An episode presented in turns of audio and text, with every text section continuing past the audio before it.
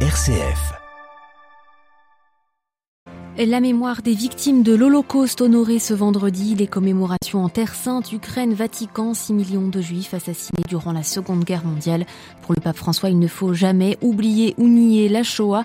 Témoignage à suivre d'une femme juive rabbin de Jérusalem participant à un congrès du Vatican à Rome.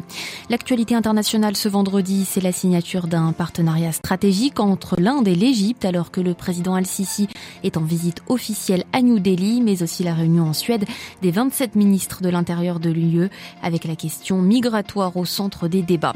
Et au Vatican, le pape François a reçu, lui, les auditeurs de la Rote romaine, ce tribunal du Saint-Siège qui statue notamment sur les demandes d'annulation des mariages. Radio Vatican, le journal Delphine Allaire. Bonjour, 27 janvier, c'est aujourd'hui la journée internationale dédiée à la mémoire des victimes de l'Holocauste.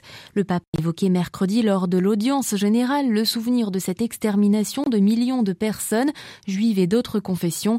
Il ne peut être ni oublié ni nié, a-t-il déclaré. Il ne peut y avoir d'engagement constant à construire la fraternité sans d'abord dissiper les racines de la haine et de la violence qui ont alimenté l'horreur de l'Holocauste, a-t-il dit. Un appel à la pacification qui rejoint celui de Tamar Elad Appelbaum, une femme juive rabbin à Jérusalem. Elle participe à une conférence sur le rôle des femmes dans le dialogue interreligieux qui se tient jusqu'à aujourd'hui à l'université urbanienne de Rome euh, sous l'égide du dicaster pour le dialogue interreligieux. Ses participantes ont été reçues hier par le pape. Tamar Elad Appelbaum revient sur cette responsabilité de transmission. Je pense que nous avons une double mission à notre époque. D'abord, celle de dire que c'est arrivé. Des millions de juifs ont été tués et aujourd'hui aussi, on voit tant de personnes qui paient le prix pour un mal qu'ils n'ont jamais commis envers personne. Nous devons arrêter cela et notre responsabilité est de faire savoir que c'est arrivé et d'apprendre que c'est à nous de l'arrêter. Notre capacité à tirer des leçons des horreurs que les humains peuvent faire à d'autres va de pair avec la responsabilité d'arrêter cette horreur, où qu'elle arrive. Plus nous apprenons et nous acceptons que l'histoire porte tant de traumatismes, de cruautés et d'horreurs, plus nous comprenons que c'est moi, que c'est nous, chacun de nous qui avons à rester debout face à l'horreur, à la cruauté, à l'appétit, et à créer de l'empathie, de la solidarité et le courage de se protéger les uns les autres. Parce que lorsque je suis le gardien de l'autre, je suis mon propre gardien. Nous sommes tous connectés, nous sommes comme un bel arbre d'une seule humanité. Nous sommes une famille humaine. En tant que personne religieuse, je sais que Dieu nous a créés et que nous formons une unique famille. Nous sommes une famille. Des propos recueillis par Adélaïde Patrignani, autre voix du Saint-Siège qui s'est exprimée sur cette journée du souvenir, celle de Monseigneur Janusz Urbańczyk, représentant permanent auprès de l'OSCE à Vienne. Le diplomate polonais a rappelé hier lors d'une réunion spéciale sur le sujet combien il est vital de transmettre le souvenir de cette indicible dévastation afin de la maintenir en vie et d'empêcher euh, qu'elle ne se reproduise. Et pourtant, l'indifférence et la haine continuent de tuer, c'est ce qu'a souligné le président ukrainien Volodymyr Zelensky ce matin. Lui-même de confession juive, il a commémoré cette journée dans une vidéo sur les réseaux sociaux. Le président ukrainien s'est gardé cependant de citer la Russie et l'invasion de son pays à cette occasion. Dans l'actualité internationale ce vendredi, l'Azerbaïdjan évacue son ambassade en Iran après une attaque que Bakou qualifie de terroriste. L'ambassade azerbaïdjanaise à Téhéran a été attaquée ce matin. Un diplomate y a perdu la vie. L'Azerbaïdjan accuse euh, l'Iran d'en être responsable. Avant de recevoir dimanche la visite en Égypte du secrétaire d'État américain, le président égyptien se trouve en Inde en visite officielle. Abdel Fattah al-Sisi a signé hier un partenariat stratégique. Le chef d'État égyptien était l'invité d'honneur du défilé militaire organisé pour le jour de la République. Il a tenté de séduire les investisseurs indiens alors que son pays traverse une crise économique. New Delhi, Emmanuel Derville. De la zone économique spéciale du canal de Suez, en passant par le métro du Caire et d'Alexandrie, le président égyptien a multiplié les gestes pour convaincre les entreprises indiennes de venir dans le pays. Son gouvernement a besoin d'investissements pour redresser l'économie. La pandémie a frappé de plein fouet le secteur du tourisme. La guerre en Ukraine a fait monter les prix du blé. L'inflation est au plus haut depuis cinq ans et le Caire a demandé une aide du FMI pour restaurer ses réserves de change côté indien en invitant Abdel Fattah al-Sisi à assister au défilé militaire pour le jour de la République. New Delhi espère accroître son influence dans un pays vital pour le commerce mondial avec le canal de Suez.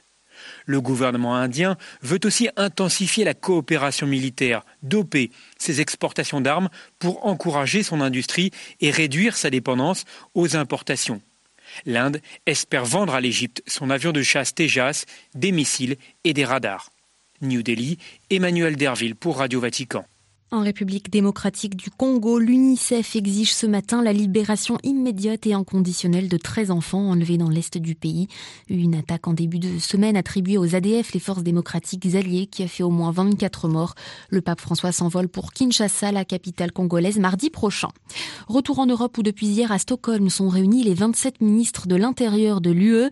Sous présidence suédoise, ils planchent sur les questions migratoires avec au centre des débats le retour des migrants illégaux leur pays d'origine. Les explications à Bruxelles, Pierre Benazé.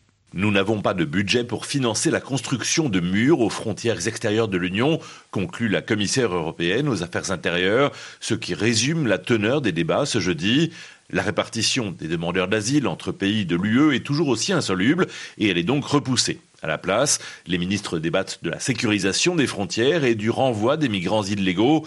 180 000 personnes seraient entrées illégalement dans l'Union en 2022, des chiffres comparables à la période située entre la crise migratoire et la pandémie. Ce facteur a ravivé la préoccupation sur les retours dans les pays d'origine car à peine un cinquième des 340 000 décisions d'expulsion ont été appliquées l'an dernier.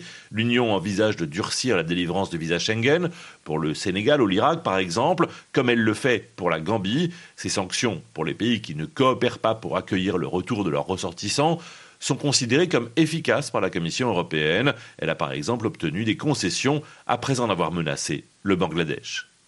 Pierre Benazet, Bruxelles. RFI pour Radio Vatican. Ces débats servent de préparatif au sommet européen des 9 et 10 février qui portera sur les questions migratoires. Londres présente ce vendredi son plan pour la croissance dans un Royaume-Uni en crise, fustigeant le déclinisme du pays au bord de la récession. Le chancelier de l'échiquier Jeremy Hunt a exposé une stratégie de long terme focalisée sur les énergies vertes, les biotechnologies, infrastructures, le numérique ou les industries euh, créatives. Et face à la morosité ambiante, l'économie espagnole fait de la résistance 5,5% de croissance en 2022, indique ce matin l'Institut espagnol des statistiques, une position plus confortable que prévu euh, quelques mois avant les législatives. Dans l'actualité du pape François ce vendredi, redécouvrir la signification et la valeur de l'union conjugale. C'est l'objectif principal du discours du Saint-Père ce midi aux auditeurs de la Rote romaine, ce tribunal du Saint-Siège qui statue notamment sur les demandes d'annulation des mariages. Le Saint-Père estime que la crise qui frappe tant de familles vient de ignorance pratique, personnelle et collective de ce qu'est le mariage. Xavier Sartre. Le mariage, c'est faire de l'homme et de la femme une seule chair, rappelle François. Ce fait s'inscrit dans le dessein divin de la rédemption. Le mariage, selon la révélation chrétienne, n'est pas une cérémonie ou un événement social, ce n'est pas même un idéal abstrait, c'est une réalité avec sa propre consistance, explique le pape. De là émerge une question principale, comment une telle union aussi engageante peut exister compte tenu des fragilités et des limites des êtres humains? C'est Jésus qui nous donne la réponse. Ce que Dieu a uni, que l'homme ne le sépare pas. Si les époux donnent vie à leur union par libre consentement, c'est l'Esprit Saint seul qui a le pouvoir de faire d'un homme et d'une femme une seule existence. Un vrai mariage, poursuit le pape, c'est un don de Dieu au conjoint. La fidélité conjugale repose alors sur la fidélité divine, la fécondité conjugale est fondée, elle, sur la fécondité divine. Utopique, une telle union? Pas forcément. L'amour humain, fragile et limité, se rencontre dans le mariage avec l'amour divin, toujours fidèle et Le mariage ne doit pas pour autant être idéalisé, le dessein de Dieu se réalise toujours de manière imparfaite, souligne le pape. Xavier Sartre. Et puis avant de refermer ce journal, un mot de l'homélie du cardinal Pietro Paroline depuis la grotte de Massabielle ce matin à Lourdes, clôturant les journées Saint-François de Sales réservées aux journalistes et communicants. Le secrétaire d'État du Saint-Siège a invité les médias catholiques à se faire entendre dans un monde de plus en plus liquide et allergique aux évidences ontologiques de chaque être. Ainsi se referme cette édition. Merci à tous pour votre écoute et fidélité à Radio Vatican. L'actualité du Saint-Père, du Saint-Siège et du monde revient à 18h présentée par Marine Henriot. Très belle journée.